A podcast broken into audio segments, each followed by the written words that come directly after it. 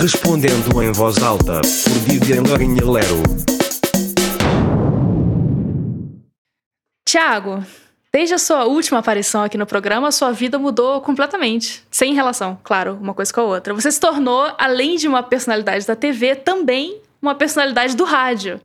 Né? Você se casou, você mudou de apartamento e eu também me mudei de apartamento. Então, nossa vida evoluiu muito desde então, igualmente, eu diria. E eu acho que isso se reflete na gravidade do que a gente vai fazer agora, que é dar uma opinião crítica, embasada sobre o melhor que a TV americana teve a oferecer. Aliás, é justamente em respeito à sua profissão de crítico de TV que eu me comprometi hoje a levar o nosso trabalho muito a sério. Agora, antes disso, eu preciso admitir que eu não assisti o que a gente tinha combinado. Eu falei com o Thiago semana passada da gente assistir todas as séries limitadas que tiveram alguma indicação porque eu não tinha visto nada que foi indicado ao M, e pensei, ah, série limitada, o próprio nome já diz, né? Tudo a ver comigo. É uma coisa que até eu consigo assistir. Mas eu não consegui. Então a gente vai falar só sobre as séries que foram indicadas ao prêmio de melhor série limitada, que são cinco. O Gambito da Rainha, da Netflix, WandaVisão, da Disney, Caminhos para a Liberdade, da Amazon, e Mare of Easttown e I May Destroy You, da HBO, que não traduz título de série pro Brasil. Mas então, primeiramente é um prazer estar aqui novamente, um, um, um retorno épico. Épico, é exatamente a palavra que eu É. usaria. Um retorno que todo mundo tava esperando. Esse Né? Saindo nos jornais, quando é que horas É. Thiago vai retornar ao respondendo? Eu mudei de nome, é, né? Tem isso também. Desde, desde que a gente gravou Você mudou de junto. nome, é verdade. Eu mudei de nome. Eu tirei aquele palavrão horrível que tinha no meu. No meu... Sim, você tá tornando o seu conteúdo mais família. É, eu tô tentando apelar mais pra família, né? Por isso que a gente tá aqui comentando é, séries onde coisas horríveis acontecem. E, e eu tô. né, Eu, enfim, mudei, realmente mudei tudo. Você contemplou todos os aspectos da minha vida. É, Sim, quando- eu venho na- acompanhando na você introdução. muito de perto. Muito de Tô olhando a perto. sua janela, É, olhando a sua vida respeitando o acontecer. distanciamento social, Todos os protocolos. todos os protocolos. E a gente tá aqui, agora de volta, de fato, tentando. Eu queria admitir pra você também que eu não assisti todas as séries. E eu respeito muito isso em você. Você, né, chegar nesse meio termo com a apresentadora do programa, você pensou, não, eu vou assistir menos, que é pra não deixar ela tão mal assim na, na, pra audiência Não, dela. e você ainda colocou uma régua baixa que, tipo, não, vamos assistir só as séries que foram indicadas ao prêmio de melhor série. Nem essas eu consegui assistir todas. Nem Então- essas séries limitadas, né? Porque são as que têm menos episódio. E eu já tinha isso em mente. Tipo, a menos, melhor ainda. Então, das cinco, eu só assisti quatro. Então, é. e das Isso, e a- quatro, e a- eu só assisti três inteiras até o, até o final. Até o Eu acho que é episódio. exatamente o nível de comprometimento que eu esperaria de um convidado desse programa. Então, Mas eu me sinto. Eu me sinto apto a falar sobre tudo. essencial, a autoconfiança é o mais importante, né? O resto a gente vai, É, vai improvisando. é- eu acho que é isso. Pra que, que serve a internet, afinal, se não é pra falar sobre as coisas sem nenhum Isso, a rádio é pra isso. A rádio surgiu assim, é só pessoas falando sobre coisas. É. Vamos começar então. Eu, eu pensei da gente fazer isso aqui por uma escala é, de, de qualidade, né? Então a gente começa com a pior série e a gente vai evoluindo pra nossa série preferida. Uhum. É, então vamos começar por WandaVisão. Essa pra você é a pior. Tiago, uma coisa que eu notei assistindo essas séries, eu não sei se você notou, você que é um profissional do ramo, talvez já esteja mais acostumado, é que todas elas são sobre coisas horríveis acontecendo com mulheres. Especialmente WandaVisão, que foi uma coisa horrível que aconteceu comigo. Eu diria que das cinco séries que eu assisti, tanto essa semana quanto esse ano, WandaVisão é a pior. Eu diria, na minha humilde opinião, que a pior pra mim foi a, o Gambito da Rainha. Ah, eu acho que, eu acho que essa, essa discussão vai ser interessante. Porque eu também não gostei de Gambito da Rainha, mas eu gostei de WandaVisão ainda menos. Porque de Wanda- WandaVisão eu gostei muito. Você gostou muito? Ah, então Não, vai, é, eu não então sei vai se vai entrar uma muito. polêmica aqui, de cara. Acho que muito talvez seja uma palavra muito forte. Mas eu gostei. Eu gostei, eu achei. É que eu acho assim, vamos, vamos, vamos, vamos colocar aqui uma régua aqui importante, né? Uhum. É um produto Marvel. Então, o produto Marvel, você já espera o quê? Um negócio mediano. Sim. Um negócio que não vai mudar a sua vida. Você vai assistir aquilo e você vai seguir em frente. Aquilo não vai ficar na sua cabeça, não vai ficar na sua memória. E WandaVisão, dentro dessa regra, eu acho que ela tá muito acima. Eu concordo. Eu concordo que se você baixar o parâmetro, ela tá muito acima do É. parâmetro. Eu concordo com você. Exato. Mas eu tô, a, minha, regra que eu tô usando é a regra dos M's. Você entende? A regra da, ah, da com certeza. premiação. Não, isso, isso aí com certeza. Isso você tem toda a razão. Só que eu acho que o Gambito da Rainha eu, é, eu gostei ainda menos. assim. Mas Assim, WandaVisão, pra quem não assistiu, quem, né, quem não assistiu, vou entrar direto no spoiler aqui. Sim. Quem não assistiu a série, continua ouvindo, porque não vale a pena assistir. A gente vai deixar as séries boas mais pro final do episódio.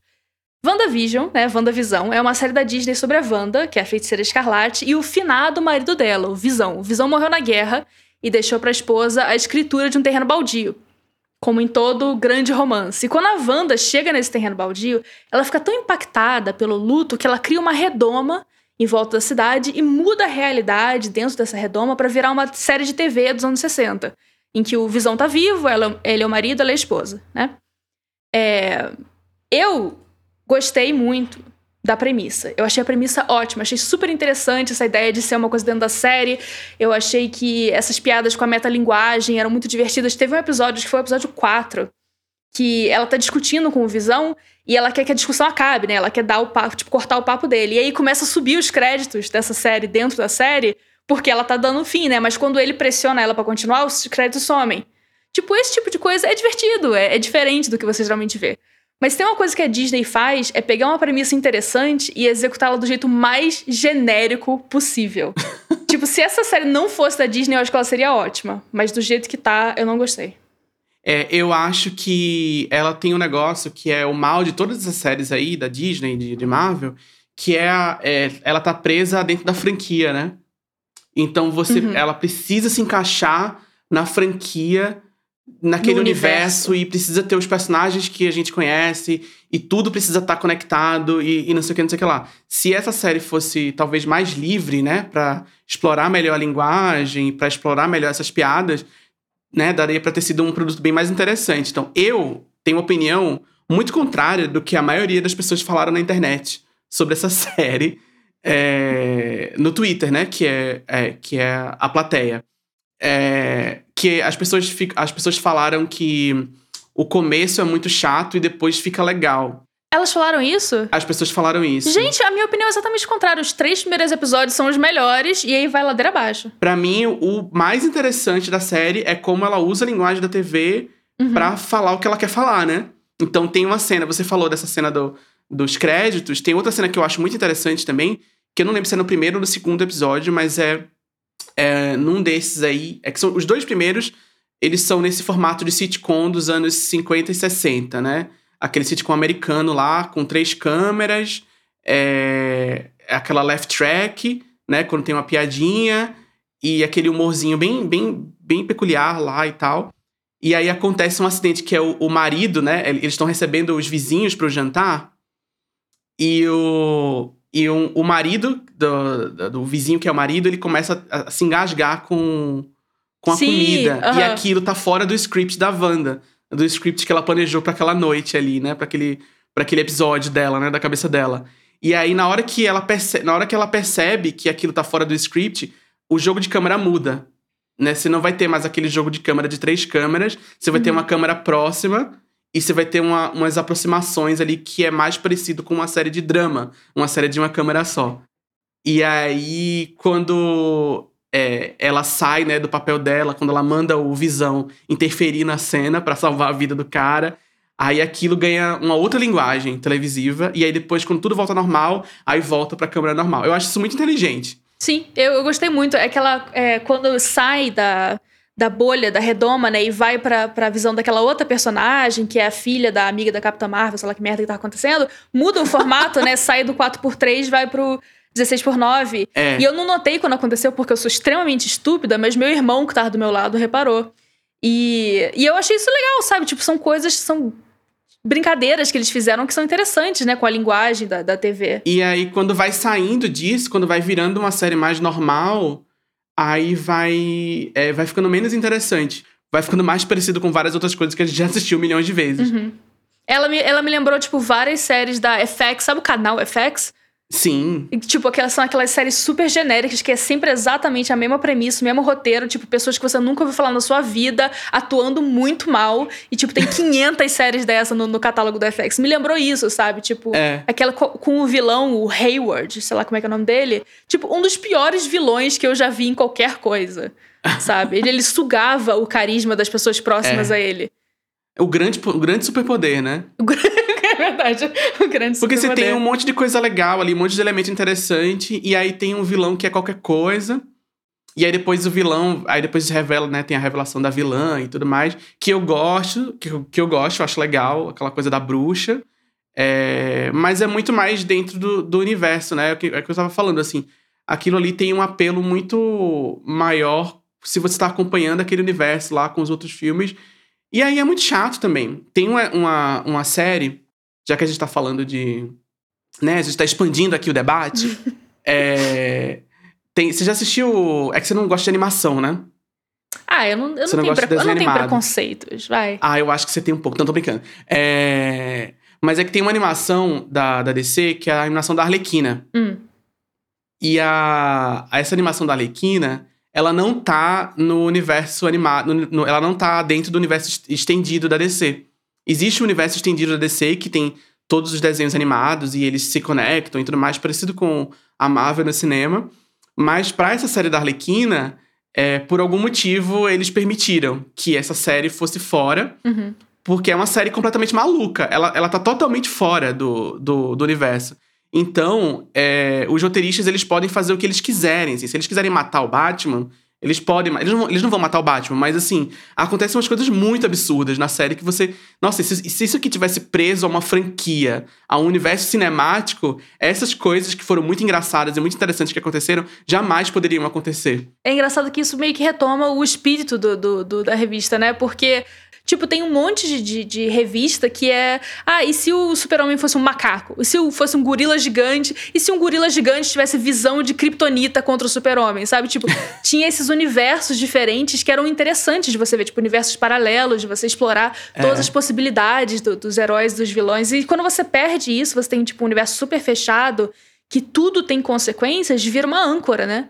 Tipo, É. deixa de ser um atrativo. É, vira. E é um- uma chatice. fi- Fica uma chatice. E agora que tem 50 filmes, 50 coisas, 50 não sei o quê, você fica assim: caramba, eu não posso simplesmente assistir um negócio aqui e apreciar pelo que ele é.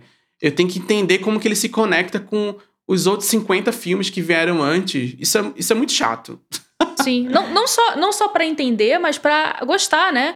Porque eu assistindo, eu não sou, tipo, fã da Marvel. Então eu assisti. Eu sentei pra, se- pra assistir WandaVision especificamente pra esse programa pra conversar com você. e quanto mais Marvel o negócio virava, menos eu gostava. Porque eu não tenho essa conexão, sabe? Tipo, eu tava gostando quando era uma coisa única. Agora, em defesa da série, agora vou, vou, vou retomar aqui por que que eu gosto, de verdade, assim, profundamente. Profundamente não, não, não, é- é pra tanto. Mas, mas eu gosto do, do tema do luto na série, assim, de como que o, a- o luto é o grande mote da série do, do começo ao fim e todas as motivações que- da personagem, tudo que leva a personagem a fazer o que ela fez é ela lidando com o luto e isso está presente até o fim. É, como isso tá, isso tá muito presente e eu acho isso muito bem feito. Eu acho que tem um negócio de tipo, ela foi impactada pelo trauma de perder um monte de gente, de perder a família, de perder isso, perder aquilo. E aí isso motivou ela a tomar uma decisão que afetou uma cidade inteira, né? Então ela, ela causou um monte de trauma para outras pessoas e aí tem um momento que ela percebe que ela fez isso. E aí ela tenta, ela tenta consertar. Eu acho isso legal, sabe? Eu acho isso um, um, um tema interessante. Eu achei a- essa premissa de, tipo, uma mulher, porque o, o poder, eu até comentar isso, que dá pra você ver muito bem como que o conceito dessa série surgiu, né? Porque o poder da Wanda de alterar a realidade é basicamente um poder que toda pessoa tem, que é o poder da negação. né? De você fingir que as coisas, na verdade, são outras. E, e- e esse- ela lidando com o luto e com isso, tipo, é muito interessante. Tipo, a ideia é muito legal, mas eu acho que ela foi executada de um jeito porco por causa É. dessa conexão com a Marvel. E aí tem que ter uma batalha laser com CGI no final, tem que ter aquele. Sim. Tem que ser naquele Nossa. formato, né? E, assim, eu assisti com meu irmão, meu irmão tem 14 anos. Se tem uma pessoa que devia gostar de uma batalha com laser, é ele, e ele não gostou. Ele tava entediado o episódio inteiro. Então. É porque não tem, né? Não tem. Não tem, não tem consequência. É... Não digo nem consequência no sentido de, de, de plot, assim, de trama. É que é tudo meio. É tudo muito leve, é, não tem peso, assim, a pessoa apanha, ela não sangra. É, é, é tudo muito limpo e é, é a mesma coisa, é, é, a mesma luta que a gente viu em todos os filmes. Mas, como, mas é que, que nem eu tava te falando, né? A régua é muito baixa. Né? Então eu acho que a batalha, por exemplo, a batalha dela com a, com a bruxa no final, ela tem uma motivação emocional que você não vê em outros filmes. Então, é, dentro desse, desse universo, dessa régua aí, é, é melhor, sabe? E aí eu tô falando isso porque também, porque eu acabei de assistir Loki, que também é da Marvel e também tá nesse universo, e eu fiquei chocado com a mediocridade, assim, do começo ao fim. é um nível de mediocridade que eu fiquei assim, eu, você já vai esperando uma coisa medíocre, porque você já tá naquele universo ali, já não é grandes coisas. Eu gosto, mas eu sei que não é grandes coisas. E assim, mesmo aquilo ali é muita mediocridade. É, é, essa sensação que você teve de um potencial incrível, de um potencial interessante e uma execução pobre, é, em Loki é pior ainda, assim, porque você vai ter um, um, um universo em que tudo pode acontecer e todas as escolhas dos roteiristas são as mais tradicionais possíveis. Isso me dá muito ódio, me dá muito ódio. Então, assim, ó, um spoiler aqui, ó. Vou dar um, se, quem, se não quiser ouvir spoiler de Loki. Ouça outra, outro programa, outro episódio. Não é problema é, nosso. Mas, por exemplo, o Loki tem. A premissa da série é que. Uma das premissas da série é que ele pode encontrar outros, outras versões dele mesmo. Hum. E aí tem inúmeras versões dele mesmo. Nenhuma é interessante. É... e aí ele se apaixona por uma versão dele mesmo. E é a única mulher que aparece. A única versão dele que é uma mulher. Mas isso é a Disney, né? Eles tomam a, o caminho mais seguro. É. Sendo que eles dão a entender que ele é bissexual dois episódios antes, sabe? Eles dão a entender que ele é bissexual, que ele pode se apaixonar por um homem, que ele pode beijar um homem, que ele pode, enfim, ter tesão por um homem. E aí ele tem uma infinitude de homens ali para ele se atrair. ele se atrai pela única mulher. A única mulher que aparece na série, que é uma versão do Loki né? Não é, que é uma versão do Loki é a mulher que ele se apaixona. Tipo, tudo, assim, todas as escolhas que a série faz são as mais tradicionais possíveis. Isso me deu muita Sim, raiva. Sim, é isso que me dá raiva também. Eu concordo com você que dos produtos, e eu uso a palavra produto com muita intenção, dos produtos Disney, eu acho que esse é um dos melhores. Mas eu não acho que nem devia estar tá aqui, sabe? Eu acho que tá aqui por caridade do M, que falou, ah, vamos dar alguma coisa pra Disney. É, tem que ter, né? Eles dominam, eles dominam metade do mercado, então Sim. tem que ter pelo menos uma coisa. WandaVision foi indicada a melhor série limitada, melhor atriz para Elizabeth Olsen, que é a Wanda, melhor ator para o Paul Bettany, que é o Visão, e melhor atriz coadjuvante para Catherine Hahn, que é a vilã. Thiago, WandaVision merece ganhar alguma coisa? Vamos começar Não. pela Elizabeth Olsen. Não, Não. calma. Vamos partes. Elizabeth Olsen, o que, que você acha? Não, não, não. A Elizabeth Olsen, tudo bem, ela tá melhor do que a média ali, né? Do que inclusive do que ela mesma nos outros filmes que ela apareceu. Mas, olha, compara ela com qualquer uma dessas outras que tá aí na lista e. e é, é assim, eu vou dizer o seguinte: como. que eu acho que Elizabeth Olsen não, tá, não é ridícula ter sido indicada porque ela tem muito carisma. É, a série, cada segundo que ela não tava em cena, eu não conseguia prestar atenção. Só dela ter feito maravilhas com um roteiro horroroso, para mim ela já mereceu a indicação. Mas se ela ganhar, para é. mim vai ser a Gwyneth ganhando da Fernanda Montenegro no Oscar de novo. Tipo. É, vai, não, vai ser exatamente isso. Não tem cabimento. é, o Paul Bettany, eu gostei dele. Assim, eu simpatizo com ele, mas eu sinto que eu não posso ser objetiva nessa questão. Que eu não sei se você sabe isso sobre mim, ou se esse é um detalhe que eu ainda não compartilhei na nossa amizade. Eu sou muito fã de Jornada nas Estrelas. Star Trek, Nossa, eu gosto muito. Eu não sabia, não. Pois é, é um segredo. e o, o, o, personagem que eu mais gosto, que também, por coincidência, é o homem da minha vida, é o Deira, que é o androide. Eu gosto muito dele. Eu acho muito, tipo. Olha. Pra quem não assiste Jornada das Estrelas, a história inteira do Deira é que ele é um androide que quer ser humano, é uma coisa meio Pinóquio, né? E ele fica todo, todo episódio, tem ele, tipo, tentando entender por que, que uma piada é engraçada, tentando fazer uma piada. Ele quer.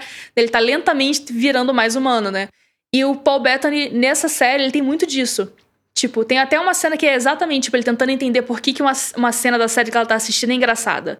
Sabe? Ele pergunta por que, que isso é engraçado. Tem muito disso do Deira, tipo, a influência é muito clara.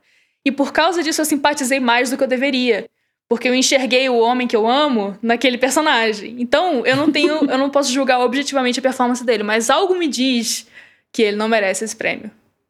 É, eu também. Eu não, eu não tô lembrado agora quem é que tá concorrendo com ele. Ah, eu tenho aqui pra te dizer. Você tem a Peraí. lista aí? Tenho. É, é o Hugh Grant em The Undoing, é o Ewan McGregor em Halston, é o Lin-Manuel Miranda em Hamilton e o Leslie Odom Jr. em Hamilton também. É, essas outras eu não assisti nenhuma. E não pretendo também. Sim, então, eu ia dizer isso também. Eu não, eu não assisti, mas mesmo não tendo assistido, eu acredito que ele não merece. É, eu não vou falar de merecimento aqui, que eu não sou meritocrata. então, só que aí, aí é que tá, né? Eu acho que ele não vai ganhar. Eu acho que ele não vai ganhar, porque eu acho que tem o negócio, o efeito Hamilton aí, que eu não conheço, eu não sei nada sobre Hamilton. O, o Hamilton é um negócio que eu não vi, eu, não, eu nunca vi e não gosto. Mas eu acho que é isso aí, essa questão aí do, do Hamilton vai pesar na hora da- dessa premiação. E sabe o que, que me emputece? O, o Lin-Manuel Miranda, ele já ganhou um Tony por Hamilton, por melhor ator. E agora ele tá indo atrás de um, de um Emmy pelo mesmo papel, que pra mim atrapassa. Eu acho que só nessa base ele devia ser desqualificado. Mas eu acho que ele ganha. Então, melhor série, eu acho que a gente não precisa nem falar nada. Eu vou só colocar um, um comentário, que é que essa série é meramente agradável. E eu não acho que série agradável merece indicação a prêmio. Nossa, eu assi- assino com a relatora. Não merece. Aí, pessoal, pessoal que tá montando os Emmys, né, leva isso em consideração. Não ocorreu a vocês ainda, mas, né, com essa análise nossa, talvez fique mais claro. Então, a gente, com isso, é, com essa humilhação de WandaVisão, a gente vai pra Gambito da Rainha, que você achou pior do que WandaVisão. É, eu, eu achei pior. Mas eu não, eu não sei, eu nunca, eu, eu nunca me peguei pe- comparando uma com a outra, assim. Agora você me colocou numa situação A gente tem que fazer difícil. isso agora. Agora a gente vai ter que fazer. O trabalho inteiro é esse. É, é, porque assim, ah, eu não gosto. É, é, é, é que assim, quando eu vi a lista de, de indicados, e aí eu vi o Gambito da Rainha, eu pensei, nossa, se o Gambito da Rainha ganhar, é realmente é o atestado de mediocridade mesmo, assim, realmente não precisa de mais nada. Uhum. Mas eu não vou, eu não vou fingir. Eu vou falar pra você que eu simpatizei com essa série quando eu assisti. É, foi um bom entretenimento quando eu assisti. Tem bons momentos, mas eu acho muito produto Netflix. Aquele negócio ali, meio qualquer coisa que você esquece imediatamente depois que você assistiu. Sim, eu gostei mais de, de WandaVisão porque eu, em, em- em nenhum momento da, da série eu quis parar de assistir, que foi uma coisa que aconteceu assistindo WandaVisão. Tipo, por mim, a partir do quarto episódio eu teria parado se não fosse por esse compromisso que eu assinei com você. Mas você é uma pessoa muito comprometida. eu sou mesmo. super comprometida, isso todo mundo sabe sobre mim. As pessoas, né, sempre falam isso. Todo mundo comenta. Todo mundo Se comenta. você sai na rua, é o comentário. As pessoas vêm me abordando, nossa, eu te conheci pelo seu comprometimento com o seu trabalho, sua seriedade. E eu não gostei de Gambito da Rainha, mas eu achei assistível e eu achei ok. Eu acho que essas são as melhores, vamos colocar direto, as melhores coisas que eu tenho a dizer. Assistível e ok. Eu vou falar o seguinte: vamos fazer. A gente não fez a sinopse de Gambito da Rainha. Vamos fazer rapidinho. Como Tá. você descreveria, resumiria Gambito da Rainha? Gambito da Rainha é uma. É... Gambito da Rainha é a história de Gambito, uma jogadora de xadrez.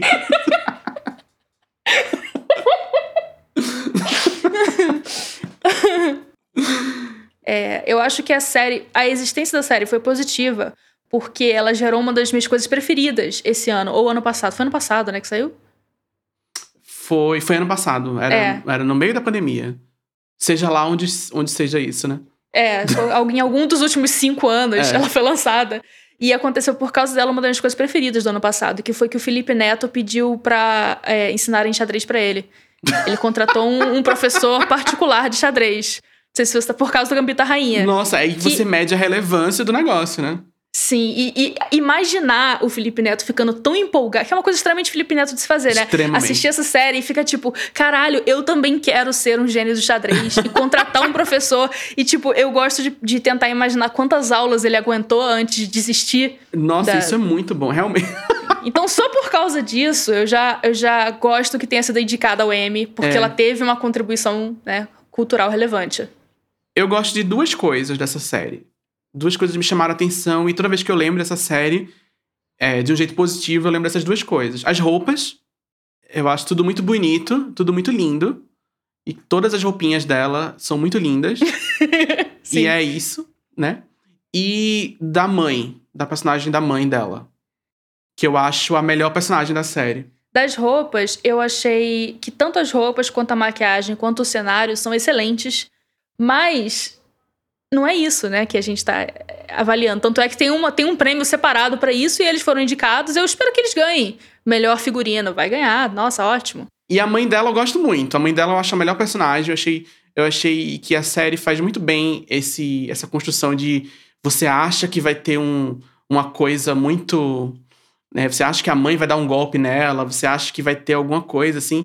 E aí a série surpreende você com uma personagem que, enfim, tem outras camadas, assim. Eu achei isso bem, eu achei isso bem feito. Eu imagino que no livro seja desenvolvido um pouquinho mais essa coisa dela ser uma dona de casa, que bebe, que é insatisfeita, frustrada com o marido. Eu acho que podia ter Uhum. saído um pouquinho do que a gente costuma ver nesse sentido. Mas eu gostei muito dela e eu gostei muito de um outro personagem, que na verdade é meu personagem preferido da série, que é o Beltic. Não sei se você lembra dele. Qual que é esse? Beltic é o cara, foi o primeiro cara de quem ela ganhou no xadrez. Ela ganhou Ah. o, o primeiro torneio dela.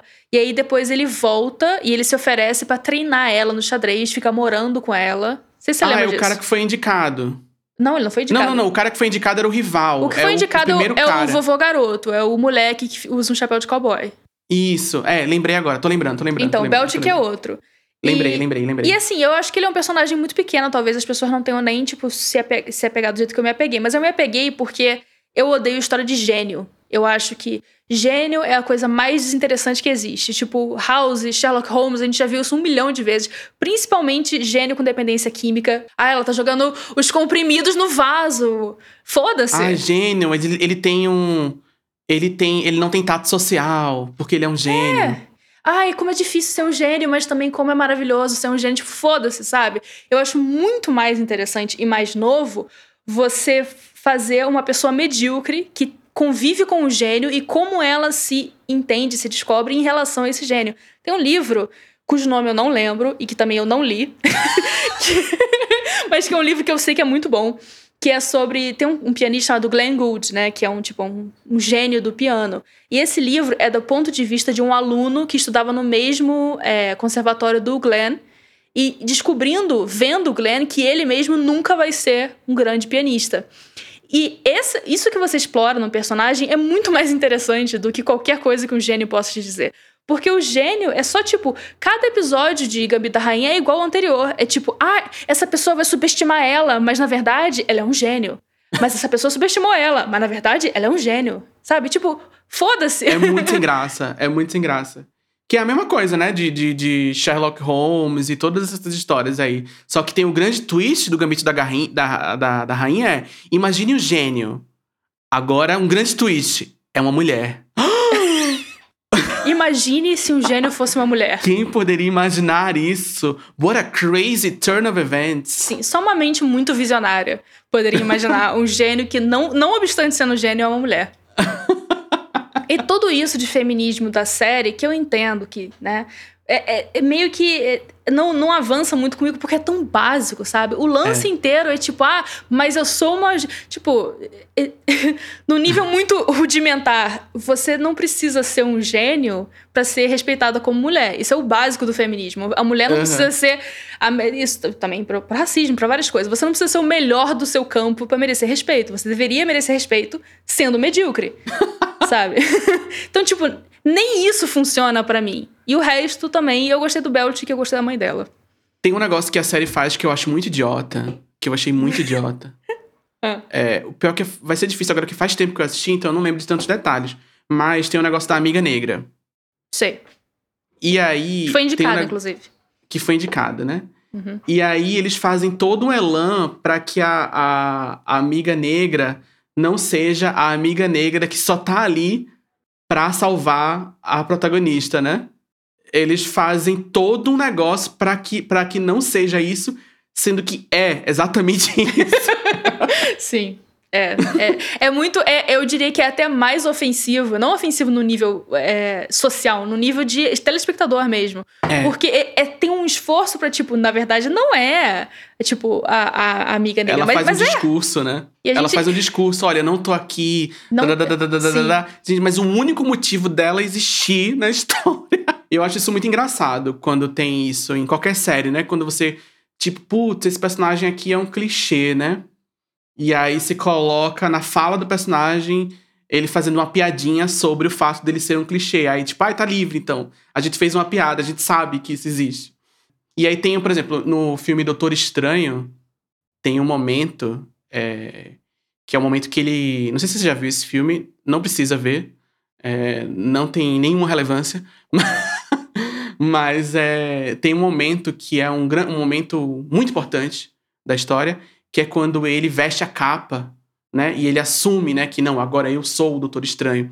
Que é um momento muito clássico de muitas histórias de, de herói, histórias de origem de herói, né? Que é quando o herói assume a identidade de herói sem dúvida, né? Ele tá ali, teve um momento de dúvida, e aí ele não, agora não tenho mais dúvida. E aí, nesse momento, que ele veste a capa, tem uma piadinha com a capa, porque a capa tem personalidade na história, blá blá blá. Aí ele veste a capa, se olha no espelho, se sente poderoso, aí a, aí a capa faz um movimento e ele dá uma sofradinha assim na capa para quebrar com uma piadinha.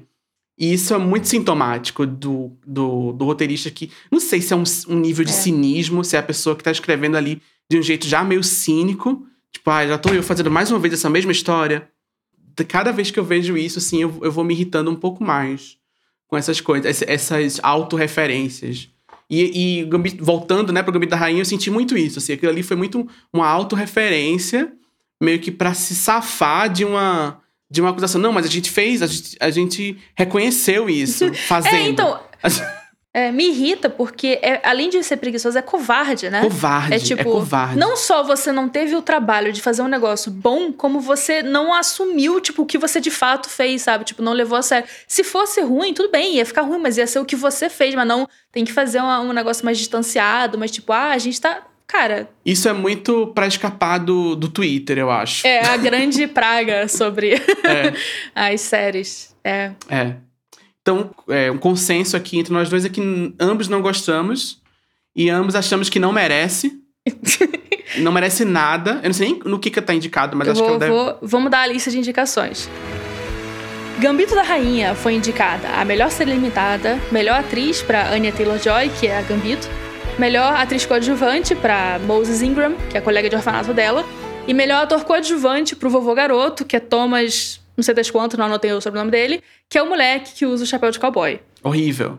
horrível, horrível, muito horrível. podre. É, eu amei que, que ele tem essa. que é para ele ser, tipo, sedutor, sendo que ele literalmente parece ter nove anos. É esperado que você acredite que isso aí é uma pessoa adulta.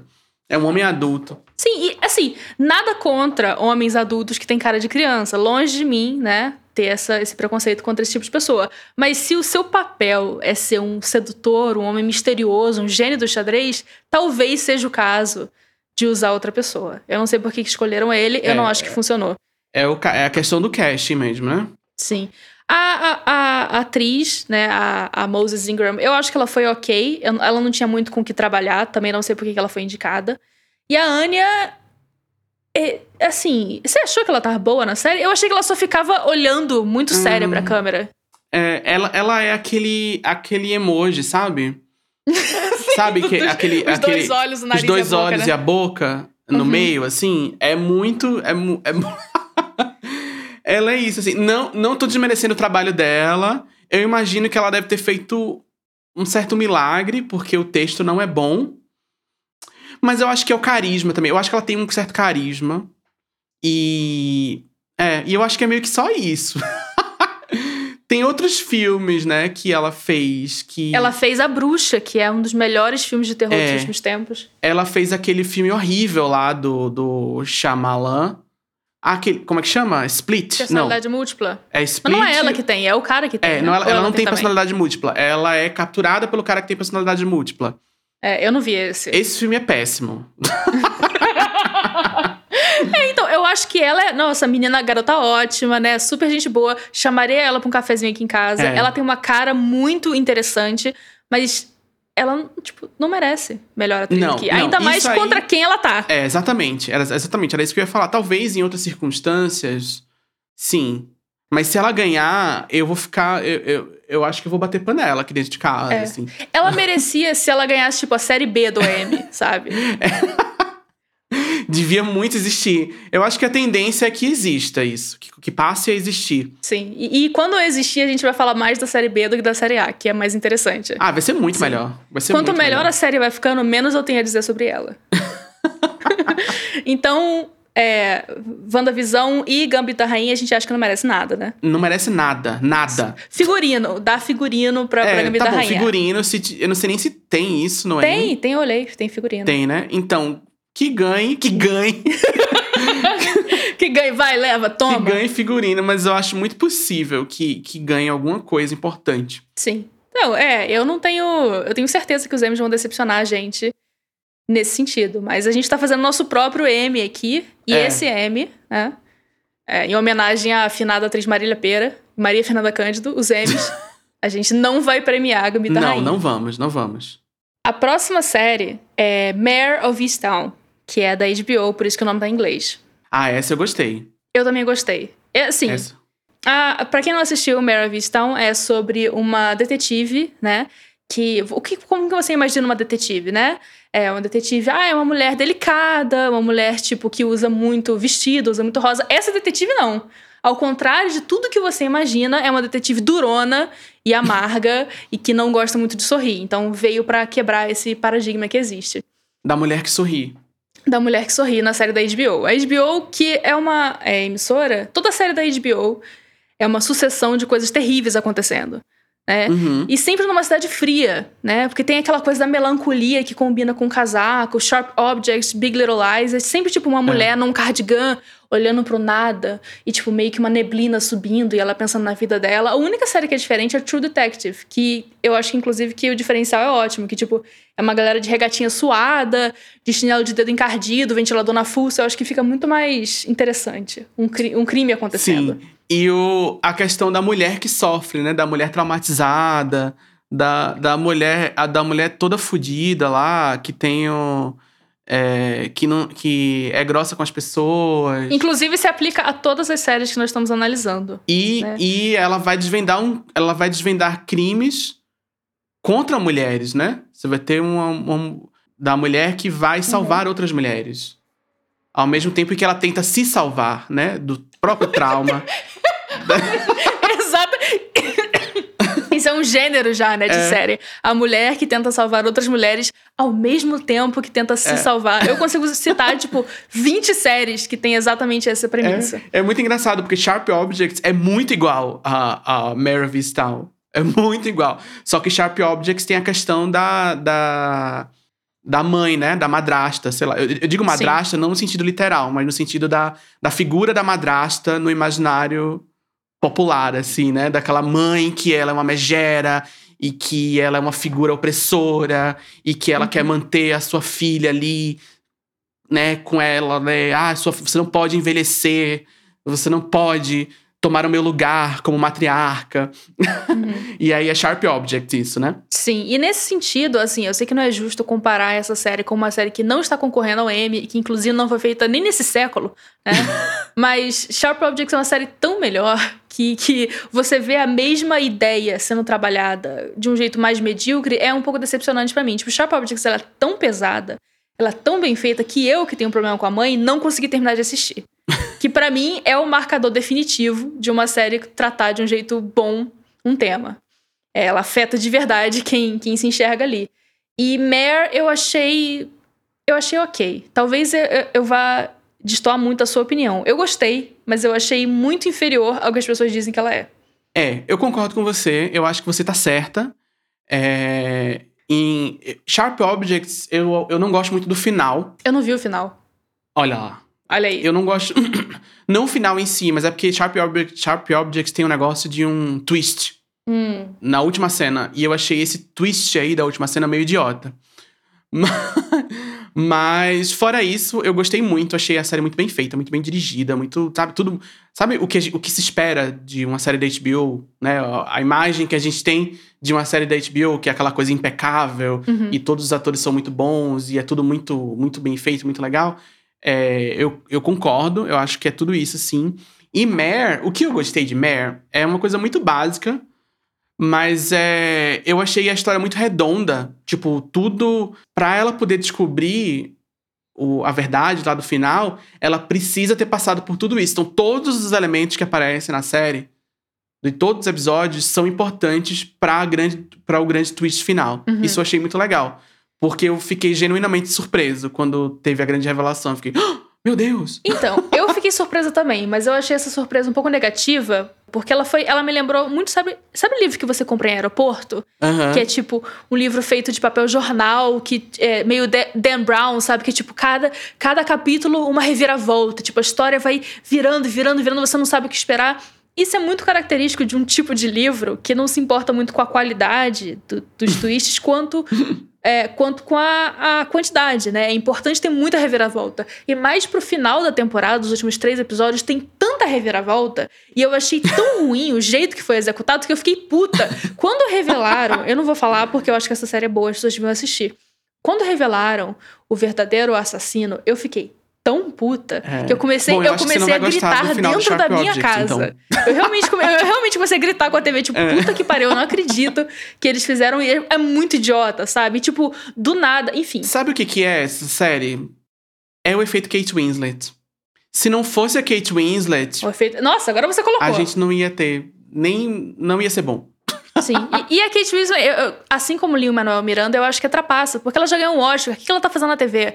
Sabe? Tipo, por que, que você tá aqui concorrendo a um Emmys? Tipo, parece criança que repete de ano e, e vai jogar educação física e destrói o coleguinha. Por que, que você está aqui trabalhando nisso? Deixa as pessoas que trabalham com TV trabalhar, sabe? Ela tá ótima. Eu não acho que. Eu, particularmente, não daria o prêmio pra ela. E tem um Mas- negócio, eu fiquei vendo uns making off, umas coisas assim. Tem muita coisa da personagem que foi ela É mesmo? que criou. Tipo o quê? Tipo o negócio dela- do- dos vaping lá. Uhum. É, foi meio que ideia dela. Várias coisas, vários pequenos elementos que ela vai inserindo na história de como que tem umas reações espontâneas, sabe? Uhum. Que, ah, quando alguém chega pra falar com ela, aí ela reage de um jeito muito peculiar. E aí foi uma coisa que a Kate Winslet fez na hora. Sim, isso aí é o calibre, né? De uma, de uma grande atriz. Que é, que é realmente quase que uma trapaça. É, mas eu não acho, eu não daria o prêmio de melhor atriz pra ela. Não sei você. Eu acho que esse prêmio tá reservado pra uma outra Mas- pessoa. Eu não daria, mas eu acho que se ela ganhar, eu, eu, eu não ia ficar revoltado, não. Eu Exatamente. ia falar, beleza, tá bom. Isso, isso, é a gente, isso é a gente chegando num novo patamar de séries. A gente não fica É. revoltado se a série ganhar. Isso, exato. É, o, o outro indicado, essa série foi indicada a melhor série limitada, a melhor atriz pra Kate Winslet, que é a Mare, a protagonista, duas melhores atrizes coadjuvantes, que são a Julianne Nicholson, que é a. Porra, como é que eu explico a relação dela? É a amiga dela que é casada com o, o irmão do. o- que é casada com o tio da pessoa que é assassinada. É coisa de cidade de interior. Exato. E a. É meio que isso. E a Jean Smart, que é a, a mãe da Mare. As duas foram indicadas a melhor atriz coadjuvante. E o melhor ator coadjuvante, o Evan Peters, né? Veterano de American Horror Story, que é o detetive. Sim. Que não merece. Não merece. Eu. Não merece. Assim, eu. Ele é muito medíocre, esse menino. Ele é, eu gosto muito dele. Eu acho ele muito bonitinho. É, então, eu meio que gosto dele também. Eu acho ele que ele bonitinho. tem carisma. Sabe? É, mas eu, eu gosto dele, eu gostei desse personagem Sim. dele na série. É, mas eu acho ele um atorzinho meio medíocre mesmo. Sim. assim. E eu acho que ele sofreu muito com o fato de que ele teve que contracenar com a Kate Winslet. Porque Com é certeza, com tão- certeza. Óbvio o, o, o desnível de, de, de execução ali. É, teve uma cena que o Evan Peters tá bêbado, né? E ele atua bêbado como se ele nunca tivesse visto alguém bêbado na vida. tipo, como se esse fosse um conceito alienígena pra ele. Ele tá tendo É. que inventar, improvisar na hora. Imagine como seria uma pessoa afetada, pelo álcool. né, cujo cérebro foi afetado por uma substância estranha. Isso foi, isso foi o diretor falando com ele. Imagine! E aí ele teve que inventar isso na hora. E é horrível, sabe? Eu acho ele muito charmoso, eu gosto muito dele, mas ele não merece ganhar. Inclusive, É. ele tá em WandaVisão e ele também tá, tá medíocre em WandaVisão. É engraçado. Nossa, isso foi uma coisa muito idiota que aconteceu em WandaVisão também, que eu não sei se você sabia desse contexto é, do, desse personagem, que foi um foi um truque que a série deu na audiência, né? Não sei se você se você se você pegou essa Eu esse não babado peguei, aí. mas eu tô sabendo que aqui ele fazia o personagem na, na série do, do X-Men, dos, dos É. filmes X-Men. E aí no- na Marvel era outro ator e trouxeram ele, né? É. E aí parecia que era o multiverso, né? Quando termina o episódio com ele aparecendo, você fica, "Ah, meu Deus, é o multiverso, é não sei o quê. As pessoas ficaram loucas, teorias, não sei o quê, não sei o que lá. E aí não era, eles simplesmente chamaram ele só pra causar esse efeito mesmo na, na audiência. O que é muito interessante, porque é, Pra esse final desse episódio ser, ter o choque que ele teve, pra audiência ficar chocada com ele teve, você precisa ter todo esse contexto, né? Você precisa entender o negócio da franquia, você precisa entender que a Disney comprou a Fox, você precisa entender um monte de coisa que tá fora da série pra você ficar genuinamente chocado com aquilo ali. E a, e a série e, e a série brinca com isso. Mas aquilo não tem interferência não tem não faz diferença nenhuma na série em si, na história. Do- do- Sim, não faz que diferença. É, as cenas que eles estão. Inclusive, quando ele aparece, eu fiquei muito animada, porque eu tinha acabado de assistir Mare. E eu gosto muito dele como pessoa. Eu fiquei tipo, nossa, eu já, tô- já não tô gostando tanto de Wanda, eu vou gostar da série agora porque ele tá na série e ele, tipo, não faz nada. Sabe? Eu, É. fiquei, eu, fiquei, eu fiquei mais decepcionada. Mas em acho que nenhum do- em nenhum, nenhuma das duas séries ele, ele é importante. Sim, mas eu acho que isso é muito característico da Disney, que a Disney tem um consultor pra tudo, né? Você sabe que com certeza alguém analisou, tipo, ah, se a gente colocar essa pista do multiverso, a gente vai gerar tal engajamento nas redes sociais que vai É, aumentar a não, com audiência de tal certeza, não, jeito. com certeza, com certeza foi de propósito. E tem o fato que eu acho interessante, que é o negócio da série ter exibido um episódio por semana, que é uma coisa nova hoje em dia, né? Sim. né? Que é, É vintage. é, se é, a Disney se propôs a fazer TV no modelo mais tradicional, que é lançar um episódio por vez, Uhum. para as pessoas ficarem teorizando, para as pessoas ficarem comentando e tal, que era o que as pessoas faziam antigamente, né? Quando as pessoas assistiam Game of Isso, Thrones, no período Lost, não Cretáceo. sei o que, não sei o que lá.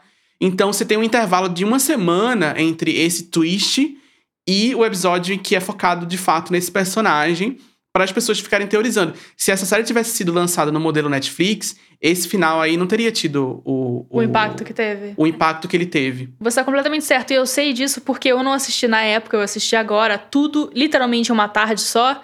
E eu fui de estar animada pra ele aparecer pra imediatamente desanimada com É. o que ele fez. Então não teve menor efeito em mim. Mas se eu tivesse esperado uma semana, eu teria ficado puta, que é um efeito considerável. Então, a Kate você não daria pra ela. Eu, pessoalmente, eu, Thiago, Aham. Você, Thiago, como pessoa. eu, Thiago, eu, Thiago, eu amo quando as pessoas fazem isso. Porque imagina eu, eu falo assim, eu, Laurinha, Isso. eu, Laurinha. Eu como Laurinha? é, eu, Thiago, não daria, mas eu entendo outras pessoas que dariam. Sim. Você e entende. respeito a Você entende delas. quem é. Eu entendo, no, no, ah, eu entendo o seu lugar, seu lugar de fala. É, eu não daria pra ela, não daria pra ele também, mas eu vou dizer o seguinte: na categoria de atriz coadjuvante, a, essa mulher que eu não soube descrever a relação dela, que é a, a mulher do tio da pessoa que foi assassinada, eu acho que ela merece. Ela é muito boa. Ela é muito boa. Ela, Ela, é muito ela- boa. ela- Aquela cena do carro ali, eu fiquei impactado. Sim, a gente não pode dizer muito sobre por que não ela posso é boa. falar muitos detalhes, mas é uma cena spoiler. do carro. é uma cena achei- em- na qual ela está num carro. Ela está no carro e eu fiquei assim, assisti a cena e fiquei pensando, caramba, eu acho que se essas circunstâncias fossem reais, é exatamente assim que uma pessoa reagiria. De- milimetricamente, sabe? Cada gesto que ela fez, cada o tom de voz dela, eu, Uhum. eu fiquei muito impactado por essa cena. Sim, e é uma e é interessante você comparar isso com WandaVisão, por exemplo, que tem um tema parecido ali. Ela também é uma personagem que lida com luto, a vítima é a sobrinha dela, né, que foi assassinada. Ela tem algumas camadas de luto em cima disso, e o jeito que ela transmite isso, eu achei tão poderoso, eu fiquei muito impactada. E tipo, depois eu fui ver que ela foi indicada, eu pensei, eu acho que ela vai ganhar. Se ela não ganhar, eu vou ficar puta. E aí, Qual melhor é a série. próxima? É, a gente já disse que não, né? A próxima é Caminhos para a Liberdade, que é a tradução da Amazon para Underground Railroad. É, Que é- essa eu não assisti. Eu vou falar pra você aqui, vou ser sincero pra você. É, é- ela, ela é uma série que eu acho que ela é, das que a gente vai comentar, ela é a mais difícil de assistir. É, porque ela tem 10 episódios, não são só 7 ou 6. E os episódios são grandes, são episódios de uma hora, e é um tema muito difícil. É uma série sobre é, escravidão, né? Na verdade, é uma série Sim. sobre mais do que isso, mas ela começa com isso. É, ela é dirigida pelo. dirigida e criada pelo Barry Jenkins, que você deve conhecer. Ele fez Moonlight, né? Que é aquele Sim. filme super famoso, ganhou o Oscar. E ela é produzida pela equipe, pela companhia de produção do Brad Pitt. Inclusive, tá acreditado lá Brad Pitt como produtor. Porque o Brad Pitt produz tudo do Barry Jenkins. Não sei se você sabia disso. Eu não sabia disso, não. O Brad Pitt tem uma empresa chamada, acho que é Plan B, que é um nome terrível para uma, pra uma produtora, que é uma produtora que investe especificamente em diretoras independentes, é, negros, Hum. pessoas é, que, que de outra forma não teriam os contatos. O Brad Pitt usa a influência dele na indústria pra fazer com que Olha, o que filme seja legal da parte produzido. dele. Exatamente. Que super, nossa, que pessoa boa, que caridade que ele faz, É, né? né? Vamos enaltecer ele, né? Vão- Nossa, Brad Pitt, que, que fazendo o mínimo. Aplausos. Aplausos para Brad Pitt. É, então é por isso que se você procurar qualquer foto do Barry Jenkins no palco recebendo o Oscar, o Brad Pitt tá lá com ele. É, Entendi. é porque eu não é sabia produtor. disso, não. É, e ele, tá, ele produziu essa série também. E o Barry Jenkins, eu gosto muito dele, mas eu Uhum. não cheguei a gostar tanto dos filmes dele quanto as outras pessoas gostam, porque eu senti que faltava um desenvolvimento maior ali por Uhum. trás. Porque os, os filmes deles geralmente são, tipo, uma pessoa que tem um trauma muito grande e você explora é, como que a pessoa, tipo, é, cresce em volta desse trauma. Uhum, Né, como que ela evolui e tal. uhum. E eu sempre senti que faltava um pouquinho de construção do trauma em si para eu poder entender e Uhum. sentir por essa pessoa. E essa série, como ela é muito longa, ela tem tipo, sei lá, oito horas, nove horas de duração, ela deu tanto tempo, te- tempo deu tanto tempo para você entender o que tava acontecendo que eu fiquei muito emocionada assistindo. Eu sei que você não viu ainda, eu vou tentar não te dar nenhum spoiler, mas eu fiquei genuinamente impactada. Eu chorei num certo Olha. episódio. Chorei. E eu sou uma mulher que você sabe, todo mundo fala, uma mulher que não chora. Não, você sai na rua, as pessoas comentam, olha lá.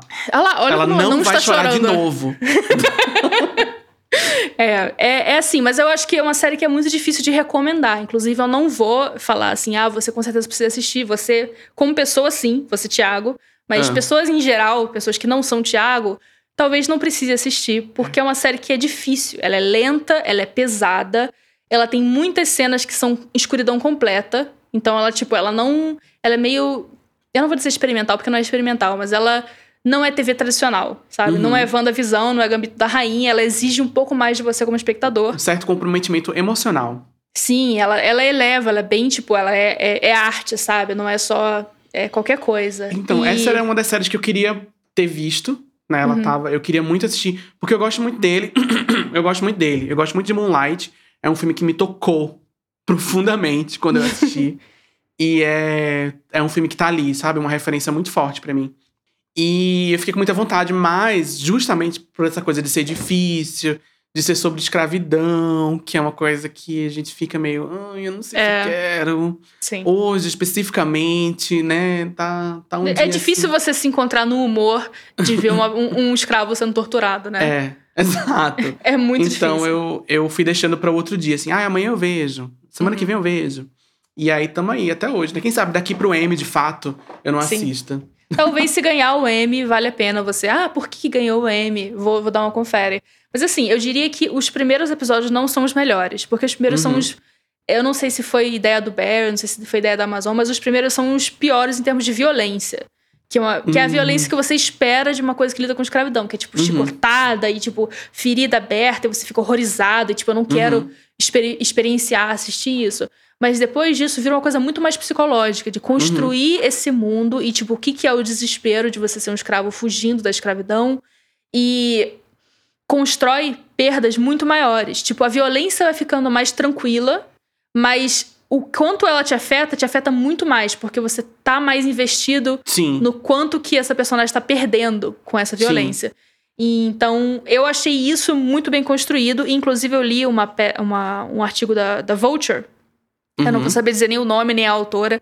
Mas ela compara com Dem. Eu não sei se você assistiu Dem, que Era também é da Amazon. eu, eu tava com isso na cabeça pra falar agora, que eu vi muitas pessoas comparando essas duas séries é, e colocando essa, essa do The Underground Railroad como a positiva, né? Como o exemplo, o bom exemplo em, em relação a Them. É, porque o que falaram mal de Dem foi que Dem é extremamente brutal. Ela é, tipo, é torture porn, né? O que É. chamam de, tipo, pornografia da violência. É pra você assistir a pessoa sendo destruída física e emocionalmente. E assim, ok, né? Eu não tô dizendo que isso não tem o seu lugar, mas Uhum. será que você precisa, né? Será que que isso está acrescentando? E Underground Railroad, ela usa a violência com muita inteligência. Que eu acho que é uma coisa que tava faltando nesse gênero. E, enfim, é perfeita. Tem uma cena específica que eu queria comentar, que eu acho que não dá muito spoiler falar dela, que me afetou muito. Foi essa cena que eu chorei. É, Tem um personagem, é um flashback isso, é um personagem que é um homem branco e ele se recusa a ter escravos. Ele só contrata homens libertos, ele paga o salário e tal, ele tem pessoas né, que trabalham para ele. E, enfim, o mínimo. e o, o filho dele insiste que ele devia ter escravo. Que seria mais lucrativo ter escravo, que já é hora de ter escravo e tal.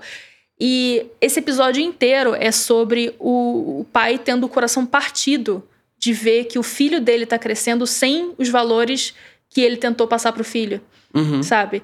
E eu achei. E isso é trabalhado de uma, de uma forma tão emocionante, sabe? Que, que eu fiquei. Que isso é uma coisa que não é tão vista assim, porque escravidão é um gênero que, que aparece muito em filme, em série e tal. Mas esse aspecto específico de você, tipo, ver que. Mesmo que. Porque a gente vê, tipo, ah, o, o pai é racista vai ter o filho racista. Mas e se o pai for uma pessoa mais progressista e o filho se distancia É. disso, sabe? Tipo, São detalhes, né? Que aí eu Sim. acho que é aí que faz a diferença de você ter pessoas negras de fato produzindo, escrevendo. sim. Porque é, essas pessoas vão ter um- um- uma percepção da nuance, do detalhe, que uma pessoa que não vive, ou não Uhum. viveu, não necessariamente viveu essa violência específica, assim, mas que viveu as consequências dessa violência, que, que vê, enfim, que tem isso no, no seu dia a dia, na sua história, ela vai ter. Uhum. Eu achei, é, eu achei isso interessante porque sai do raso, né? É muito Uhum. fácil você só mostrar, tipo, ah, é Oh, que traumatizante ser escravo. é tipo, que horror a escravidão. É, a gente sabe que é horrível a escravidão, mas você ir além, você ter uma coisa relativamente nova a dizer, eu achei que isso me marcou muito. Inclusive, eu diria, né, Underground Railroad só foi indicada a um prêmio, que eu achei um absurdo, ela só foi indicada a série, e eu voto, eu, eu, Laurinha, Uhum. voto que ela ganha a melhor série. É. Eu, eu acho possível também por causa do. Enfim, Estados Unidos, né? Eu, eu penso nisso, assim, no, no, né, no momento atual, né? Nos últimos anos, essa coisa tem sido muito discutida. E Uhum. como essa série fala sobre isso diretamente, né? Né? Apesar de eu não ter assistido, mas eu acho que tem, tem pelo que eu li sobre, tem a ver com, com esse momento aí, sabe? Do, do que, que eles querem valorizar e o que, que eles querem que, que seja cultuado. Sim, eu, eu diria isso também, mas eu fiquei chocada que não indicaram os atores, não indicaram, sabe? Tipo, Uhum. cara, é uma série. A série é muito bem feita. E a atriz, com certeza, enfim. É, eu, eu, Laurinha, nos meus M's, é a melhor série. É, tá. E você não tem como opinar, porque eu você não não tenho assistiu. como opinar porque eu não assisti. Mas eu, eu, eu, eu concordo com você é, até onde eu consigo concordar como uma pessoa que não assistiu. E é só o que eu posso pedir de você. É. e aí, a última que eu queria discutir é a série que eu, que eu imagino que seja a sua preferida, que é I May Destroy You, que é a série da Michaela Cole. Com certeza. Com certeza. Como que você resumiria essa série pra gente? É uma série sobre abuso. Vamos começar por Mas aí. é, é um. É o. Assim, é, acho que é a coisa mais. É o tema mais consistente na, em toda a série.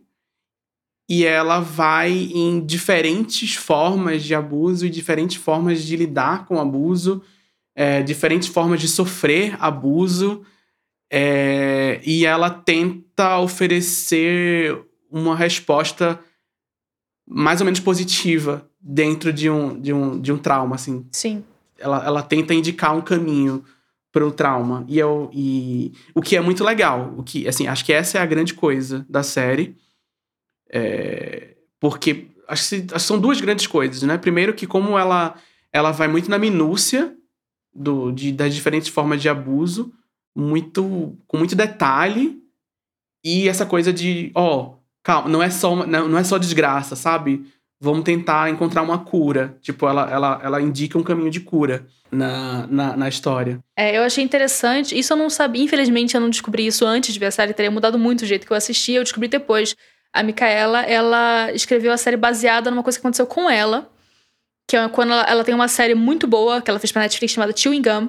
E enquanto, Sim, é muito boa. Enquanto ela tava virando a noite no escritório pra escrever a série, ela saiu por uma horinha pra beber com uma amiga. Jogaram um Boa Noite Cinderela na bebida dela. E quando ela voltou, retomou a consciência, ela tava no escritório de novo, escrevendo o resto da série.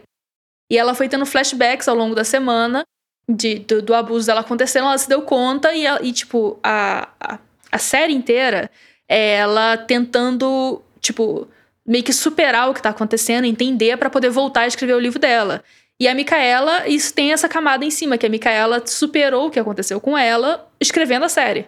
E a Micaela, ela, ela co-dirigiu, ela escreveu todos os episódios, e ela é protagonista, e ela é uma mulher que acho que nós podemos concordar que é uma mulher maravilhosa. Ela é uma mulher maravilhosa, talentosíssima e multitalentosa. Uhum. Ela, já, ela, é, ela, ela é tudo que eu jamais poderei ser.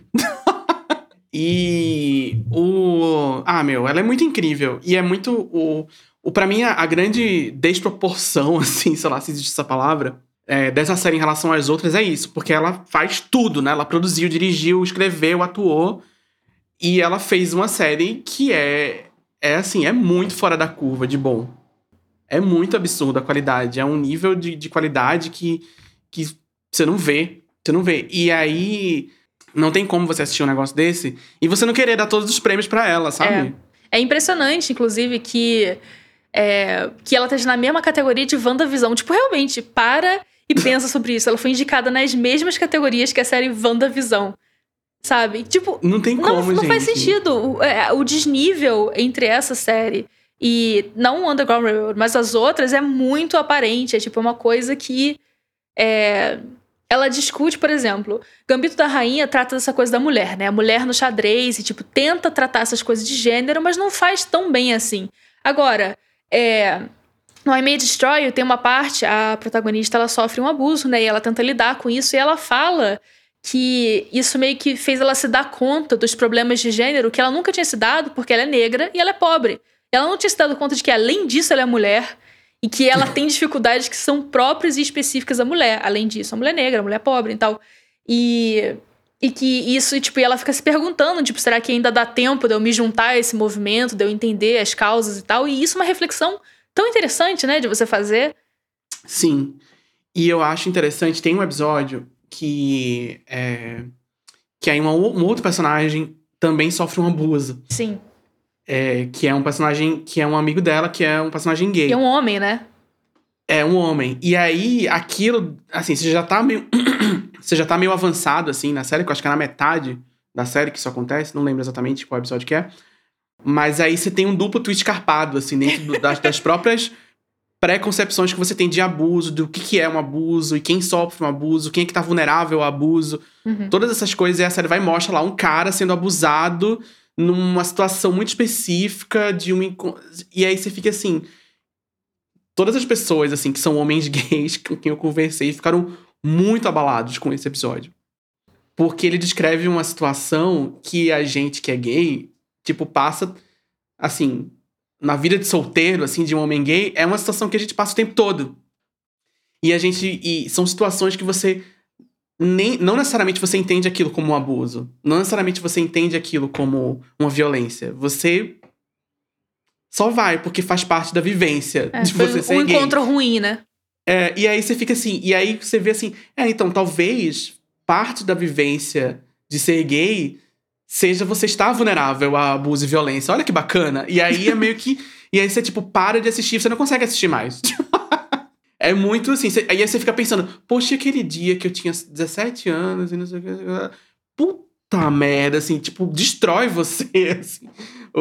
É um negócio muito absurdo, com muita nuance, é, com todas essas discussões de raça, gênero, dadadadada, você fica assim, acaba com você. Sim. De um jeito que, sei lá, acho que nenhuma outra obra de, de ficção, assim, acabou comigo desse jeito. Sim, e isso eu acho muito impressionante, porque é o que eu vim falando, tipo, essas séries elas são todas sobre mulheres sendo destruídas e tal, e do jeito que você tipicamente espera, né? Abuso sexual, enfim, tudo que as mulheres a gente assiste acontecendo. Mas eu nunca tinha visto, e talvez isso seja uma falha minha, eu não sei, eu nunca tinha visto uma série, ou um, qualquer obra, em que um personagem gay sofre esse tipo de abuso, tipo, de um jeito moderno, num aplicativo, assim, e reflete Uhum. sobre isso, sabe? Eu achei isso uma coisa tão nova, não na realidade, porque na realidade eu Sim. conheço, mas de você ver isso numa série e, tipo, de ir. Ser discutido, né? Exatamente, sabe? Ninguém tinha parado pra falar sobre isso, que eu conheça. Sim. A gente não vê, acho que isso é uma discussão, mesmo, mesmo dentro, assim, do, do mundo, né, do, da, da, da vivência gay e tal, homens gays conversando e tudo mais, são coisas que não, não se fala abertamente. Uhum. E não se fala, assim, não se fala abertamente por N motivos, às vezes pelo próprio desconhecimento de que aquilo é, de que aquilo é uma violência, ou de que aquilo é, é parte. Ah, faz parte. Ah, meu, é, é uns cara doido, né? KKK, sabe assim? e aí, enfim, aí é na boate, é no, isso assim, em tudo que é lugar, sabe? E aí você vai ter uma questão de masculinidade, que aí você vai, vai trabalhar essa questão da, da, da masculinidade, porque quando você é um homem gay, você tá com a sua. masculinidade sendo negada ali de alguma forma e às vezes você precisa compensar isso de alguma forma. É uma loucura, é uma loucura. É, assim, são discussões muito maduras. Sim, ela Não, deixa, ela série. deixa muito, muito. Como é que chama isso? É, sei lá, muito assunto pra você pensar a respeito, né? Uhum. E tem uma cena desse personagem que me marcou muito, que foi. É uma cena que ele tá contando como ele perdeu a virgindade. Ele fala: Não, eu perdi a virgindade com dois homens. Tinha dois homens passando no carro, eles me chamaram. E eu entrei, a gente não trocou nenhuma palavra e tal e tal. E aí a garota, pra quem ele tá contando, meio que olha com uma cara assim, ele é pesado, né? E. E ele, o jeito que, que ele reagiu, isso me, me, me fez lembrar de uma coisa: que às vezes você conta uma, uma situação que aconteceu com você pra um amigo, e pela reação do seu amigo você percebe que o que aconteceu com você foi terrível. Você É. nunca tinha se dado conta até você contar a história numa mesa de bar e a mesa de bar fica em silêncio, sabe? É muito absurdo. é muito absurdo, assim. Tem um, tem um cara no, no TikTok que chama Bomanizer. E aí ele fez uma, um sketch. Ele faz um sketch muito idiota, que ele- tudo ele transforma num reality show. E ele Uhum. faz a edição, aquela edição de reality show de uma situação idiota. Ele falando, eu tô passando por um momento muito difícil. Aí. e aí e é só isso, assim, não, eu tô passando por um, um momento muito difícil. Aí a amiga assim, nossa, é mesmo? É. Não só eu tô passando por um momento, e esse momento é muito difícil. E é só isso. E aí a música tocando. Aí quando ela fala, aí quando a amiga dele responde, eu também tô passando, mas eu, eu também tô passando por um momento muito difícil. Aí interrompe assim, fez, nossa, você tá tentando negar a minha dor? aí eles começam a brigar. E aí, é, essa série, I May Destroy tá indicada a melhor, a melhor série. Ah, então, peraí, deixa eu ver. É, ela tá indicada a melhor série limitada, melhor atriz pra Micaela Cole, melhor ator coadjuvante pro Papa Écido, que é o, o- justamente esse ator que faz o amigo gay. É, só esses três, esses três prêmios. Uhum. Eu diria, é, inclusive, enfim, ela é indicada a melhor roteiro, mas eu não vi isso. É, eu diria que a Micaela Cole merece Uhum. melhor atriz. Merece, inclusive, ganhar da Kate Winslet Com certeza. que é com quem ela tá concorrendo. Eu acho que o Papa merece ganhar também. Ele tá concorrendo contra quatro pessoas de Hamilton. Tá concorrendo contra o vovô garoto de Gambita Rainha e contra o Evan Peters. Eu acho que se não for pra ele, é, é crime, sabe? É. Mas o pior é que eu acho que ele não vai ganhar. Eu também acho que ele não vai ganhar. Ele, mere- mere- merece, né? São coisas diferentes. É igual a Micaela Coel, ela merece tudo, mas eu acho que ela não ganha. Eu acho que ela ganha melhor. Acho que a Mary Destroyer ganha a melhor série. Acho possível. Eu também acho. Acho eu, possível. eu, acho, eu, acho que, é- eu acho que o provável é que ganhe a melhor série e não ganhe mais nada. É, eu acho que é isso que vai acontecer prêmios. também. Que é uma pena, É. porque ela tá, ela tá excelente. Deveria ela ganhar tá... tudo, eu acho. Deveria ganhar, inclusive, outras categorias também. Mas eu acho que vai ganhar a melhor série. Eu acho que vai ser o. Aquela coisa do último prêmio da noite, aí vai ser, a aí Uhum. vai ser o grande assunto, da, da, da, da, da, e, e acabou. É. E, e ela merece tudo, né? Inclusive, eu não sei se você sabe essa história, mas ela, ela ofereceram um milhão pra ela. Netflix ofereceu um milhão pra ela fazer a série com eles. E ela recusou, porque a Netflix, quando ela oferece esse nível de dinheiro, ela quer os direitos da série. Ah. E ela queria que a série fosse completamente dela, porque era uma coisa tão pessoal pra ela. Então ela foi com a HBO. Nossa, ela arrasou, então. Não, não, eu acho que, tipo, é, é uma. Não só é uma série incrível, mas é, tipo, um exemplo de ouro de, tipo, como que você transforma. É, é autoficção, né? Como que você faz ficção sobre a sua vida. Sim. Eu, inclusive, se você, você que tá ouvindo, você não tiver assistido ainda, eu recomendo. Ela é pesada. Então, se você precisar assistir, dá umas respiradas, pensar. É. Mas os episódios são curtos. São. É meia hora, é meia hora. Então você assiste um episódio, aí fica três dias pensando, aí depois você volta. Que foi o que eu fiz. Sim. Eu acho que é a que vale mais a pena de assistir de Com todas certeza. essas. Apesar de não ter visto uma, né? Mas não precisa. Não precisa. Você acha que precisa, de fato? A gente realmente precisa assistir alguma coisa? Vamos deixar essa, vamos deixar essa questão aí. Pra, vamos debater isso aí. Eu acho o seguinte, a menos que você seja uma pessoa que trabalha com crítica de TV, como você trabalha e como eu agora trabalho, ninguém tem a obrigação de assistir Não, nada. e nem assim eu assisto, né? nem pra comentar a premiação eu assisti. É verdade. Então tá aí, né? O que você precisa saber. O, o M existe como uma coisa em si mesma, né? Não tem nada a ver com você. Você não é ator, você.